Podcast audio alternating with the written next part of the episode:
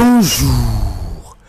Procès des djihadistes sénégalais, l'affaire s'est dégonflée comme un ballon de baudruche. Et pour cause, après trois ans de détention, Imam Daou a été acquitté. Johane, lui, a pris 20 ans, note Vox Populi. Dans le verdict rendu par le tribunal, écrivent nos confrères, l'imam de Kaolak a été blanchi de toutes les accusations liées au terrorisme.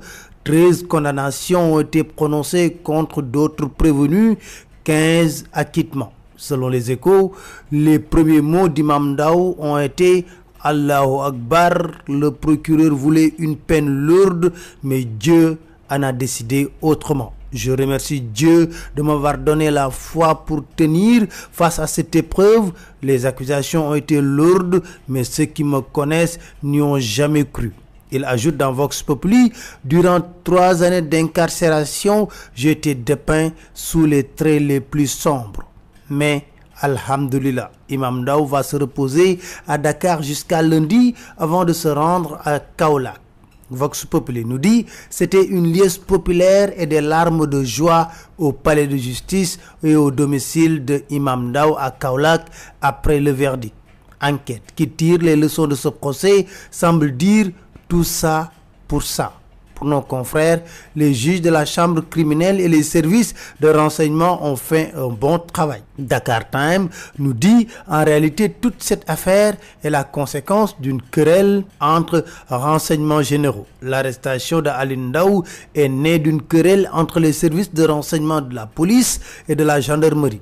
Et le verdict prouve qu'on s'est trompé sur le cas Imam Daou. Mais Dakar Time nous dit si Imam Dao était candidat à la présidentielle, Macky Sall ne l'aurait jamais libéré à coup sûr.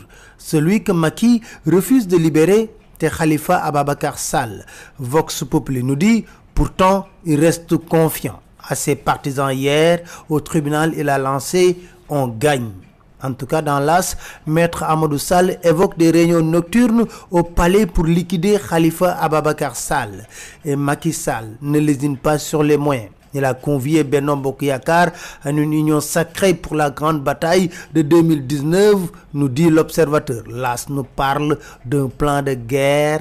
Pendant ce temps, le peuple trinque. Selon l'observateur, il y a risque de troubles à cause d'une pénurie persistante du liquide précieux. Alerte au maximum. Nos confrères décrivent le régime de Macky Sall est sous la hantise des émeutes de l'électricité sous WAD. On annonce le retour des délestages. Abdurrahman Sow, président COS M23, avertit nous serons dans la rue. Fadel Barro annonce une grande action déterminante que vaut la parole du Premier ministre? On verra. Selon les échos, il avait promis ce vendredi de l'eau pour tous.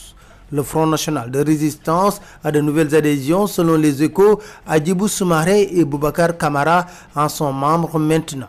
Poursuite contre Aziz Ndiaye, les échos parlent de nombreuses bizarreries du dossier. Aziz Ndiaye a envoyé un huissier au ministère du Commerce pour les clés de son magasin. Ses avocats mettent à nu les anomalies de l'affaire. Selon les échos, le patron de ABC n'a fait que 10 minutes dans le bureau du juge. Confusion de corps à la morgue de l'hôpital régional de Ziguinchor.